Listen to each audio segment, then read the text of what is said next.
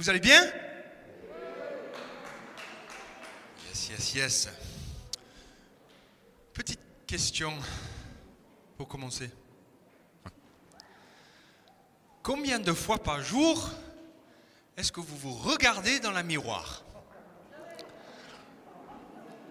Il y a certains qui, certains qui- certains disent jamais, une fois, des fois certains beaucoup trop.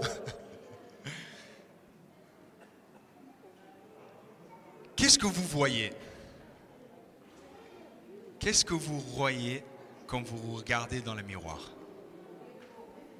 Oh, les défauts, les qualités. Les rides.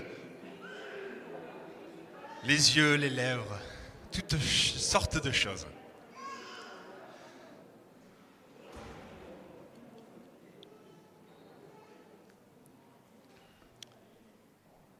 Quand on regarde dans le miroir, il y a une image qui est reflétée. C'est pas ça. 2 Corinthiens 3, verset 18. Je ne sais pas si le... Yes, impeccable. Nous tous, le visage dévoilé, nous contemplons en Christ comme dans un miroir la gloire du Seigneur. Ainsi, nous sommes transformés pour être semblables au Seigneur. Et nous passons d'être d'une gloire à une gloire plus encore. Voilà en effet ce qui réalise le Seigneur qui est l'Esprit. Un de ces versets magnifiques de Paul. On va décortiquer en introduction un peu ce verset pour arriver sur le, cœur de mon message qui est le visage du Christ. Tout d'abord, le visage dévoilé. Paul, il s'adresse à nous. Donc là, à l'époque, c'était l'église de Corinthe, mais ce, ce passage, on peut l'appliquer encore à nous aujourd'hui.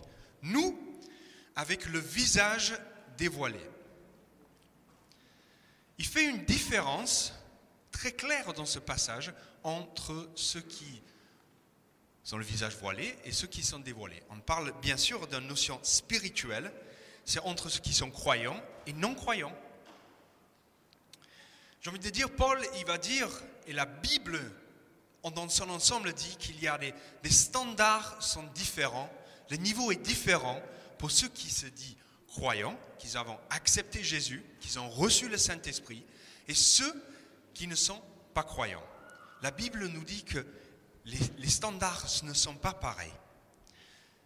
Ce qui se passe à ce moment, c'est qu'il y a un changement.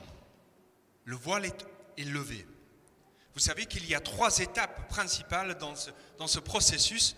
Le premier, c'est que Dieu est venu sur cette terre. C'est quand même une étape magnifique. Jésus-Christ qui a marché sur cette planète. C'est quand même dingue.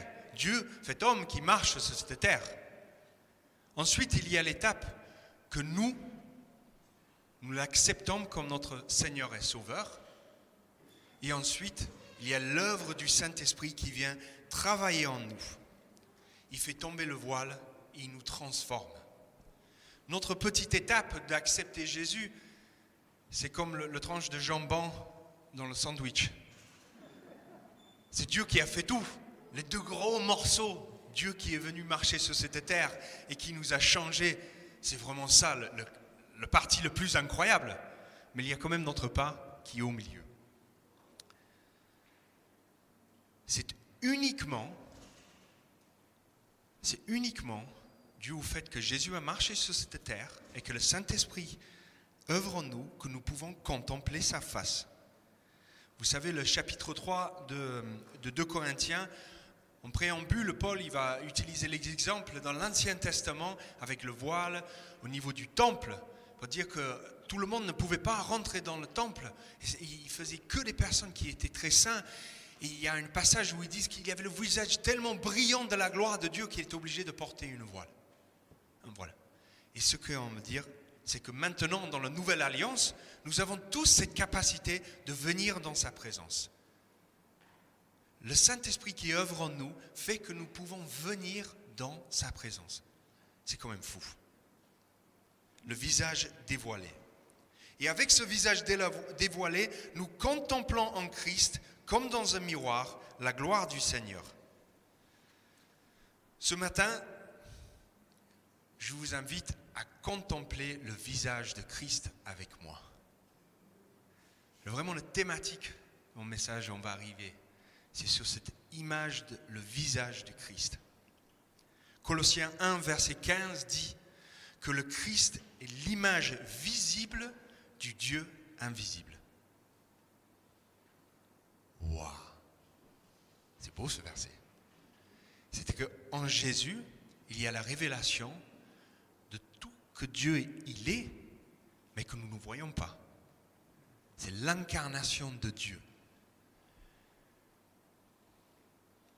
Et quand on va contempler le visage de Christ, ce n'est pas dans une idée d'idéolatrie, où nous montons une espèce de statue ou un tableau où on dit voilà le visage de Christ et nous le contemplons, nous adorons en image.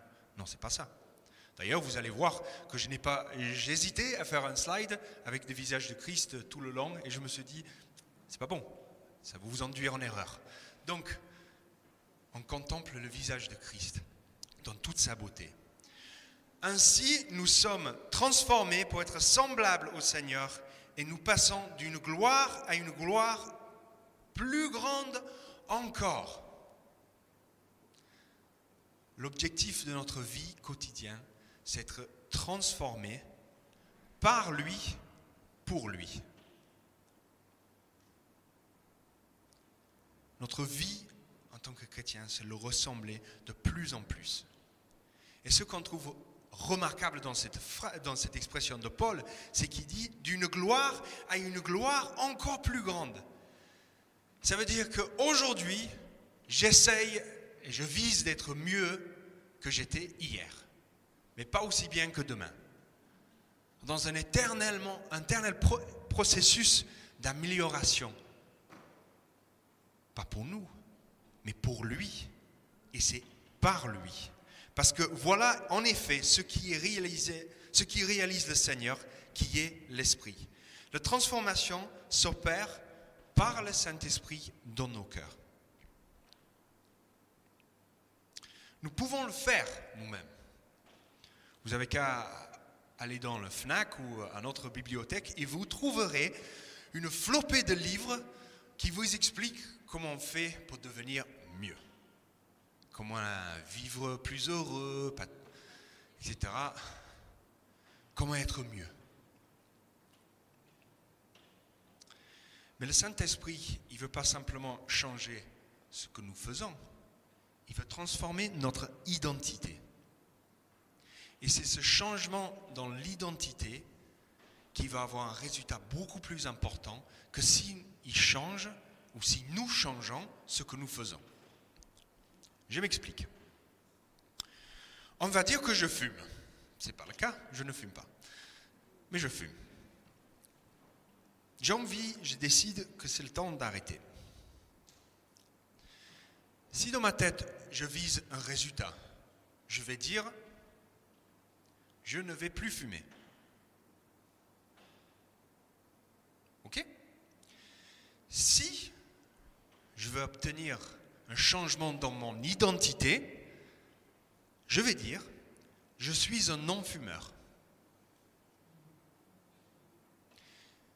Il y a une nuance. Parce que si je ne fume pas, ça veut dire qu'il y a les possibilités que je fume. Si je suis un non-fumeur, ce n'est pas possible. Quand on passe par un moment difficile dans la vie, les anciens fumeurs vont te le dire, qu'il y a un moment de stress, ben, souvent c'est un réflexe. Et si on est parti sur la base que j'ai dit je ne vais plus fumer, mais ça donne la possibilité que je peux refumer et ensuite je peux, me, je peux arrêter de nouveau. Si je dis je ne suis pas, je suis un non-fumeur, j'affirme que ce n'est pas une possibilité dans ma vie. Pour un autre exemple, si on a un problème avec le mensonge, on peut dire je ne vais plus dire de mensonge. Résultat, c'est que je ne vais plus dire de mensonge. Si on change notre identité, on va dire je suis quelqu'un d'honnête. Ça veut dire que dans chaque situation, mon réflexe est de tourner vers quelqu'un qui est honnête parce que je ne mens plus. un changement dans notre identité, pas simplement dans nos actes. Et c'est le Saint-Esprit seul qui peut opérer ce changement. Il va laisser changer notre identité. Et du coup, nous dirons tout simplement, je veux devenir, je veux ressembler à Jésus. Alors, si nous voulons ressembler à Jésus, voyons la physionomie du Christ. On va regarder les yeux, le nez, la bouche les oreilles. Mais avant de commencer, on va attaquer avec le cou ou la nuque. C'est ce, truc-là qui, qui tient la tête. Dans la parole, la notion d'avoir le cou raide ou inflexible est toujours un symbole d'orgueil et d'endurcissement dans le mal. Et avant qu'on arrive même à attaquer au visage de Christ, on a besoin de voir la base, celui qui tient la tête.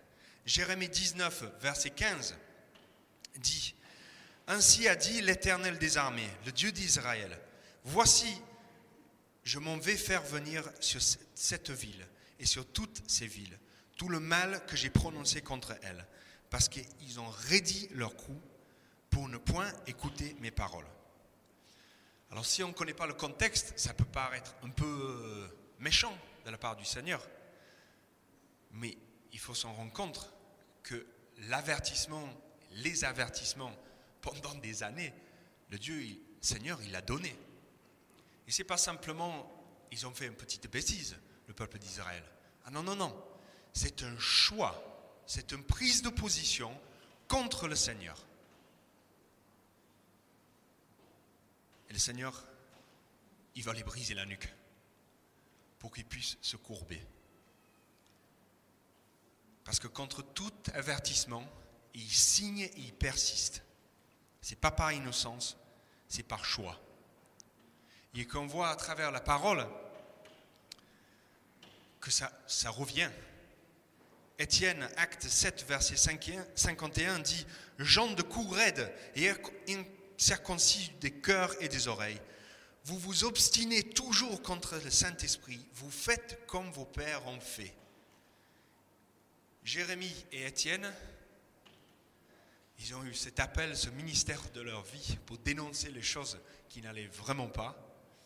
tous les deux, ils ont payé très cher, mais ils ont refusé de se courber la tête devant rien d'autre que devant le Seigneur Jésus, devant le Dieu.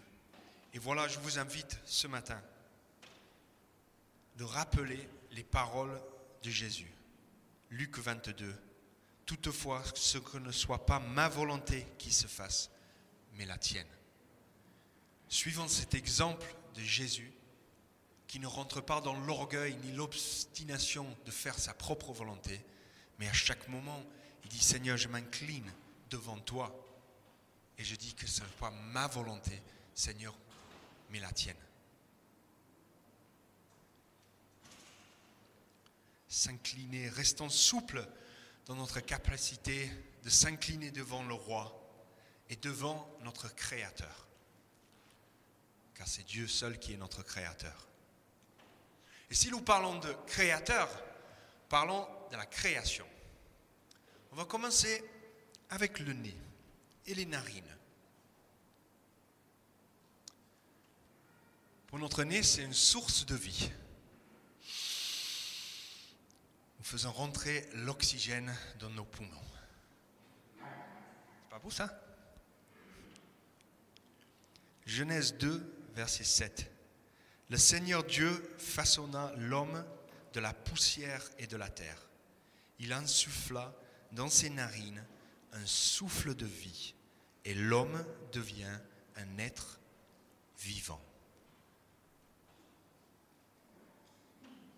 Imaginons la scène de Dieu le Créateur qui prend de la poussière, qui le façonne, qui le modèle, et ensuite il souffle dans les, narines de ce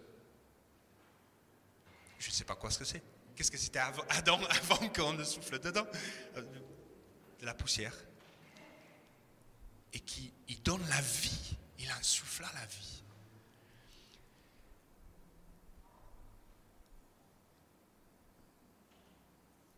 Dans, le moment de la création, dans le moment de naissance, quand le bébé sort de, de sa maman, ce moment incroyable, quand il prend pour la première fois un véritable souffle d'oxygène, comme nous le connaissons, souvent, qu'est-ce qu'ils font? Ils pleurent. Ce magnifique moment qu'un enfant fait rentrer l'oxygène pleinement dans ses poumons. Et pour nous, en tant que croyants, ce moment, ce moment, c'est le moment que le Saint-Esprit s'est révélé à nous et que nous avons compris. Ce moment que nous passons d'un être humain normal, lambda, à une nouvelle création, car Jésus-Christ, nous avons compris ce qu'il a fait pour nous, et le Saint-Esprit œuvre en nous, et il souffle une nouvelle vie en nous. Il y a l'action du Saint-Esprit qui rentre en nous. Ça, c'est pas magnifique.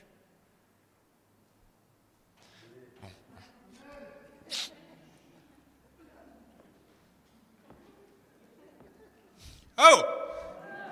C'est pas magnifique ce moment quand le Saint-Esprit nous redonne une nouvelle vie, cette nouvelle création, ce moment que le Saint-Esprit vient et nous voyons les choses plus jamais même. Cette action du Saint-Esprit qui vient dans nos cœurs. Oh là là là. Ça me fait quelque chose.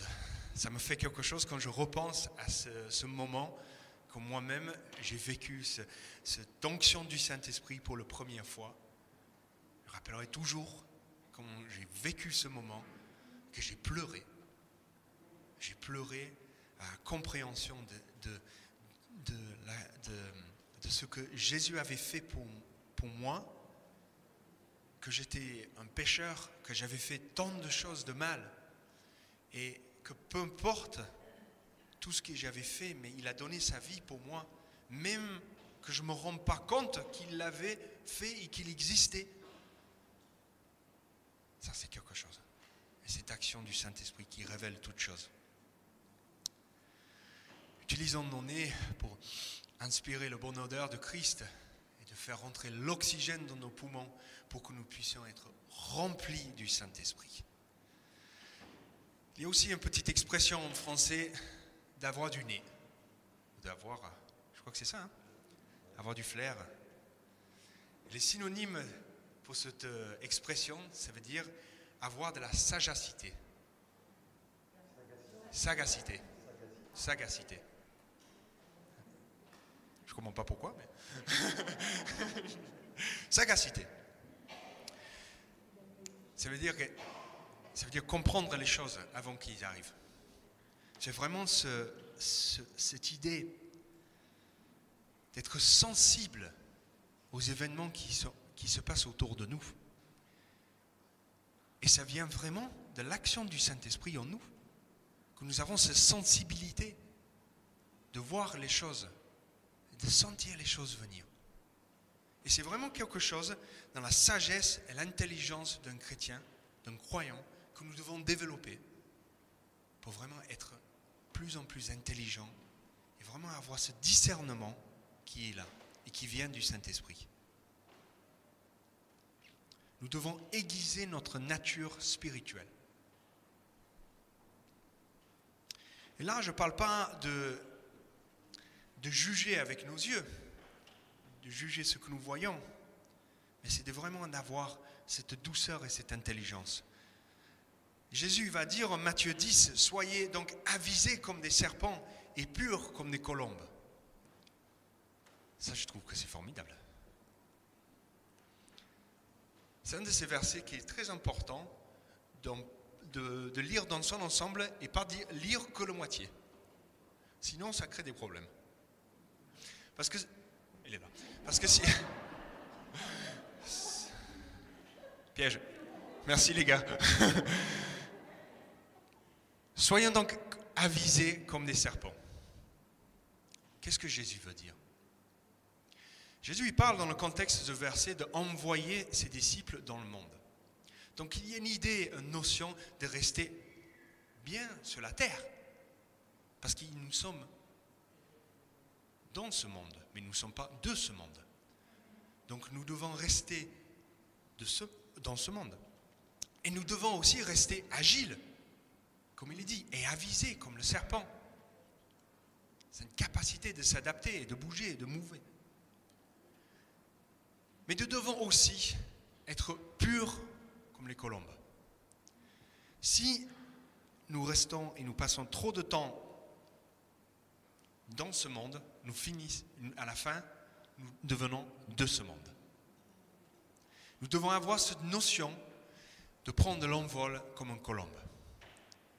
Colombe, symbole de la pureté, mais aussi cette idée dans ce verset, dans ce passage, le colombe, il prend de l'auteur, il est dans l'air, il voit un ensemble de choses.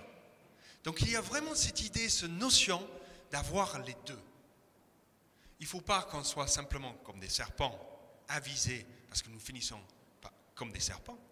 Mais nous ne devons pas non plus être comme des colombes, que ça plane tout en haut et on ne comprend plus rien de ce monde.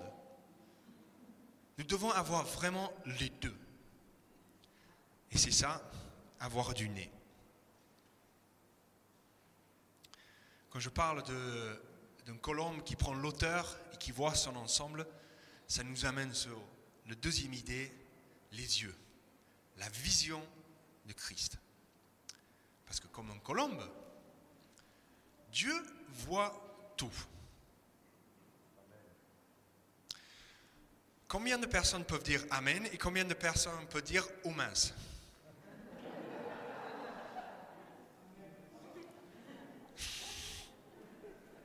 Je dois vous avouer, s'il y a bien quelque chose pour briser un esprit d'orgueil, c'est de savoir que Dieu voit tout. Le Proverbe 15, verset 3 dit, Le Seigneur dirige ses regards partout, il observe aussi bien les bons que les mauvais. En dépit de ce, tout ce que Dieu voit, il nous aime. Il n'aime pas ce qu'on fait, quand c'est mal, mais il nous aime. Et c'est la vision que nous devons, la position que nous devons adopter en tant que chrétiens aujourd'hui, dans ce monde, c'est toujours cette expression, aime le pécheur, mais pas le péché. Et quand nous disons cela, nous ne le disons pas avec un esprit de jugement, parce que nous savons tout d'abord que nous-mêmes, nous sommes des pécheurs. En dépit de tout, Dieu voit, Dieu nous aime. Et je ne suis pas sûr si nous, nous aimerons, nous aimerions tout le monde si on voyait tout ce qu'il faisait, ou tout ce qu'il disait, ou tout ce qui se complotait. Je ne suis pas sûr qu'on pourrait adopter la même position. Hein.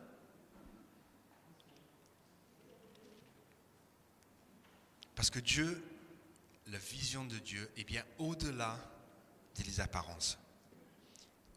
Et il nous voit, il ne nous voit pas comme des pécheurs, mais il nous voit comme des nouvelles créations. 2 Corinthiens 5. Il nous voit, il nous déclare que nous sommes ses enfants. Jean 1, verset 12. Que nous sommes les héritiers de son royaume. Romains 8, verset 17. Et encore, et encore. Mais Dieu voit tellement au-delà de ce que nous sommes et ce que nous faisons, parce qu'il nous déclare il, voit en nous quelque chose de bien différent. La vision du Christ dépasse tout. Dans une situation, peu importe, victoire ou défaite, il voit au-delà de cela. Ça, c'est une leçon pour nous. Parce que quand nous voyons des personnes, nous voyons surtout les actes et nous prenons rapidement un jugement ou prenons position vis-à-vis ce que nous voyons. Les réussites ou des victoires. Le plus beau exemple, c'est le sport. Une semaine, on peut être 10 000, 20 000, 100 000 bientôt ça va revenir.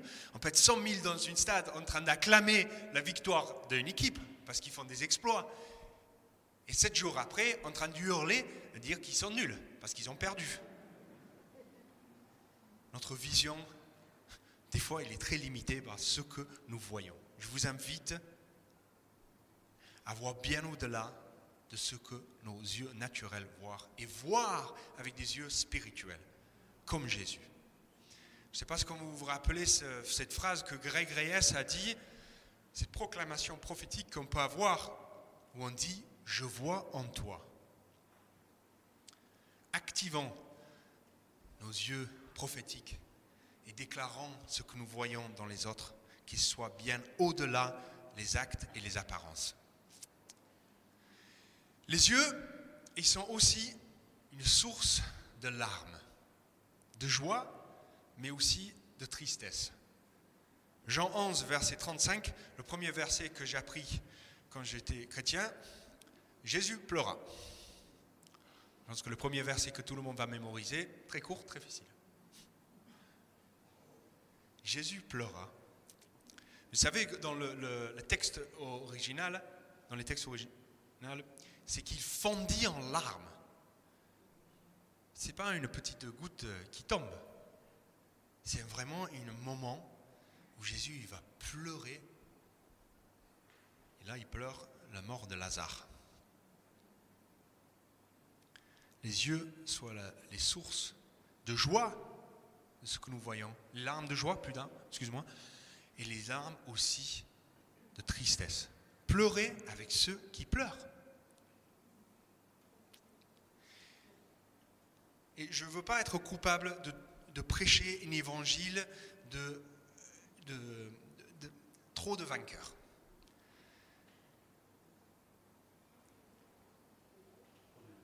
Trop de victoires. Merci, c'est mieux. On doit se rappeler qu'il y a des moments de tristesse. Et là, dans ce contexte, Jésus, il va pleurer parce qu'il est dans un moment de tristesse et un moment de difficulté.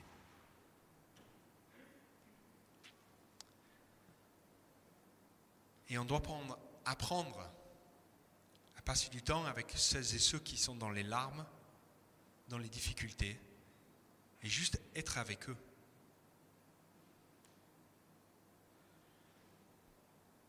Nous savons que les larmes ne sont pas éternelles, peu plus loin dans le texte, Jean 11, verset 40, Jésus va dire à, Marie, ne t'ai-je pas dit que si tu crois, tu verras la gloire de Dieu?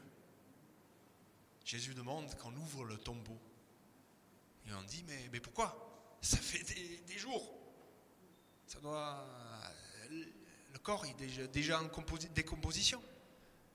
Et Jésus dit, dans ce même épisode où il y a les larmes de tristesse, il dit, tu verras la gloire de Dieu.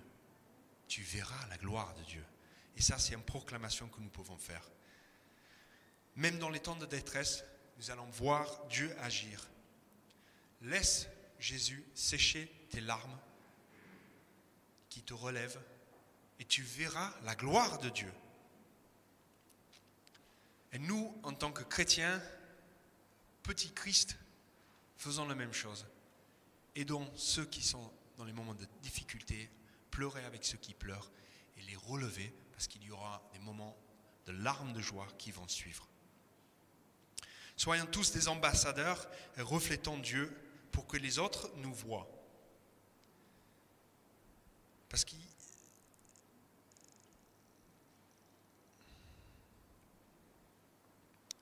quand on voit je me rembobine. Quand Jésus parle, il dit Et tu verras la gloire de Dieu. Et quand ce verset de Colossiens, Colossiens, il dit que le Christ est la révélation visible de Dieu invisible. Ça veut dire qu'on voit en Jésus toute la gloire de Dieu. Et ça, c'est quelque chose que nous pouvons faire aussi. C'est qu'à travers nos actes, nos paroles, nos manières d'être, que les autres du monde voit en nous Jésus-Christ. Ça, c'est un magnifique défi que je vous invite à relever. vraiment et de, de faire notre maximum, d'entendre ce compliment, cette interrogation où les gens ils disent il y a quelque chose de différent chez toi. J'ai du mal à, à voir, mal à discerner. Mais oui, parce que c'est Jésus qui vit en moi. C'est l'œuvre du Saint-Esprit en moi. Donc quand nous voyons les autres, pensons aussi le regard des autres envers nous et soyons vraiment le Christ incarné. Jean 14, verset 9. Jésus lui répondit, Il y a si longtemps que je suis avec vous et que tu ne me connais pas encore, Philippe. Celui qui m'a vu a vu le Père. Je prends personnellement ce verset, je ne sais pas pourquoi. Il y a si longtemps que je suis avec vous et tu ne me connais pas encore. Celui qui m'a vu a vu le Père. Ça, on aimerait bien pouvoir déclarer ça. En tant que chrétien, celui qui me voit, voit Jésus. Ça, c'est pas beau. Nous avons fait les yeux, le nez et maintenant les oreilles. Moi, j'ai la chance d'être gâté. Grandes oreilles. Quand je suis en vélo et j'ai besoin de ralentir, je freine pas, je lève ma tête, les oreilles, il faut me... Il faut se moquer de soi-même. C'est toujours le plus drôle. Vous savez qu'à l'intérieur de l'oreille, il y a l'os le plus petit du corps humain. Il s'appelle l'étrier d'ailleurs. Vient l'expression, il faut mettre le pied à l'étrier. C'est pas dans celui-là, hein, on est d'accord. Il fait en moyenne 3 mm. 3 mm, je ne sais pas si vous avez une bague au doigt, c'est à peu près, euh, selon la taille de la bague, c'est à peu près taille de. C'est un truc de fou, hein Tout petit, fascinant. c'est incroyable. En tant que chrétien, nous devons avoir l'oreille fine. Jean 10 dit Mes moutons écoutent ma voix, je les connais et ils me suivent. Je leur donne la vie éternelle. Ils ne seront jamais perdus et personne ne les arrachera de ma main. Quelle magnifique promesse. Mes moutons écoutent ma voix. Est-ce que nous avons la capacité de discerner la voix de Dieu dans notre vie quotidienne? C'est uniquement à partir de ce moment, de ce discernement, que nous pouvons ensuite obéir. Si nous ne nous écoutons pas, nous continuons tête baissée et nous faisons qu'à notre tête. Il faut avoir ce discernement. Quand on regarde l'ensemble du ministère de Jésus quand il était sur cette terre, ce qui est formidable, le nombre de fois qu'il pose des questions. S'il pose une question, c'est parce qu'il va entendre la réponse. On est d'accord Mais il sait tout. Alors pourquoi poser des questions? Il connaissait déjà les réponses. Il voulait être à l'écoute. Il voulait être attentif. Il voulait que les personnes proclament et disent les choses. La bouche en va arriver. Mais Jésus pose les questions pour qu'on ait un exemple, un exemple en Jésus d'écoute devons suivre cet exemple pour écouter les autres. Job 36, verset 10 va dire, il les informe, il découvre leur oreille pour leur instruction et leur dire de revenir du mal.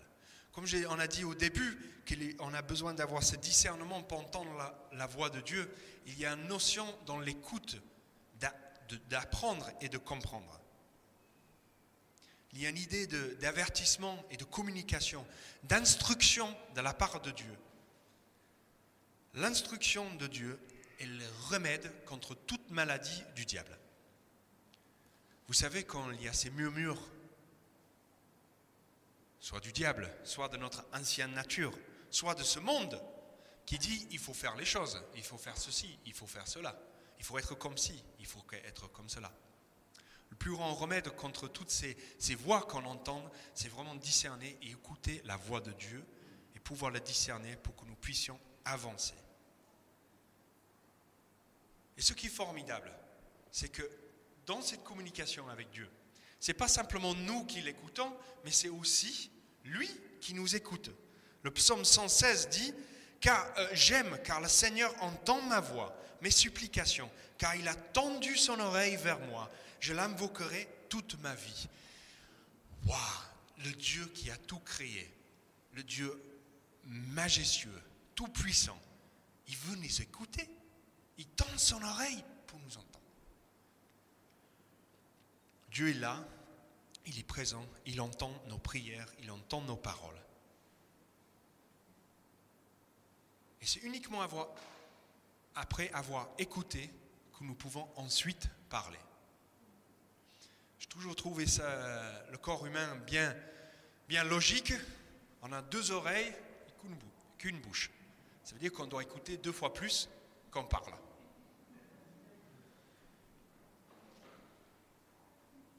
Écouter deux fois plus qu'on parle. Et comme on parle de parler, on arrive sur la bouche et la question de la langue. Vous savez, dans le corps humain, il y a plus de 600 muscles. Vous savez ça? J'ai appris ça. Il y a plus de 600 muscles dans le corps humain. Certains vont dire que le muscle le plus puissant de tout le corps humain, c'est la langue.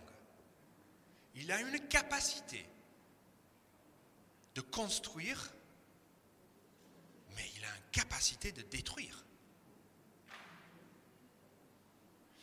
Et je trouve que c'est aussi formidable, notre besoin de maîtriser nos langues, c'est que c'est le seul muscle du corps humain qui n'est pas attaché par les deux bouts. Tous les autres muscles, ils sont attachés par deux, par deux points, au moins, sauf la langue.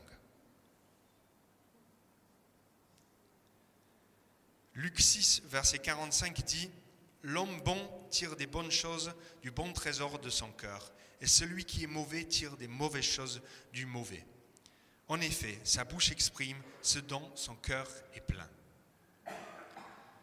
Nos paroles, notre bouche, notre langue, c'est un débordement de simplement ce qui est dans notre cœur.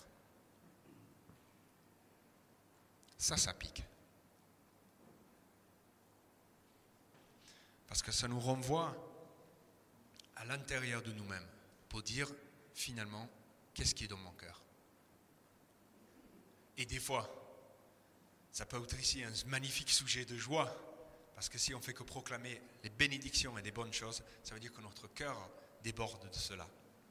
Et s'il y a des fois qu'on se retrouve, et bien sûr, je me prends en premier, à, nous reprendre nous-mêmes, où on commence une phrase et on dit, désolé, j'aurais pas dû dire ça. Mais ça veut dire qu'on a du boulot. On a du travail à faire. La parole de Jésus, Luc 14, verset 6, Jésus le répondit, Moi, je suis le chemin, c'est-à-dire la vérité et la vie. Personne ne vient au Père autrement que par moi. Cette déclaration que Jésus a faite, il est formidable. Je suis le chemin, la vérité et la vie. Utilisons nos bouches pour déclarer ce type de parole, en dire, c'est pas moi, c'est Jésus, c'est lui le chemin, la vérité et la vie. Quelques autres versets qui parlent de notre bouche. Proverbe 8. Oui, c'est la vérité que ma bouche proclame et mes lèvres ont horreur de la méchanceté. Proverbe 15. Une parole réconfortante est semblable à un arbre de vie, une parole cruelle et démoralisante. Proverbe 16, des paroles aimables sont pareilles au miel, qui est agréable au goût et bonne pour la santé.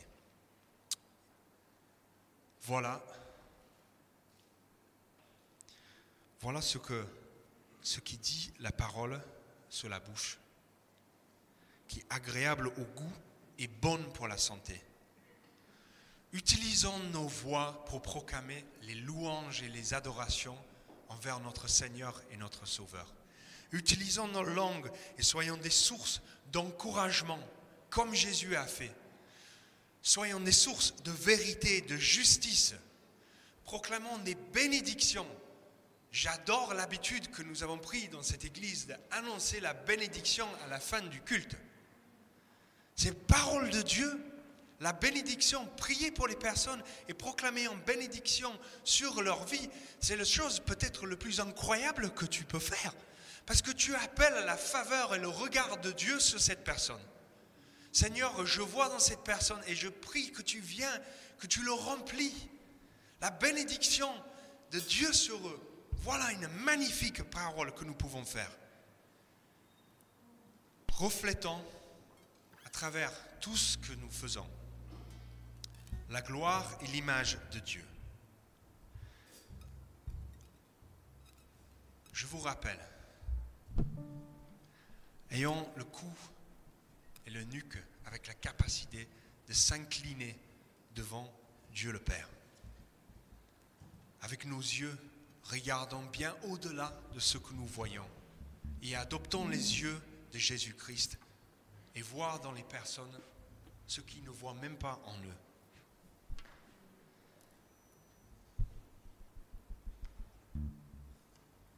Avoir du nez, ce discernement et de sagesse. Et avec notre souffle, avec notre respiration, Prenons le Saint-Esprit en nous, soyons remplis, remplis de lui.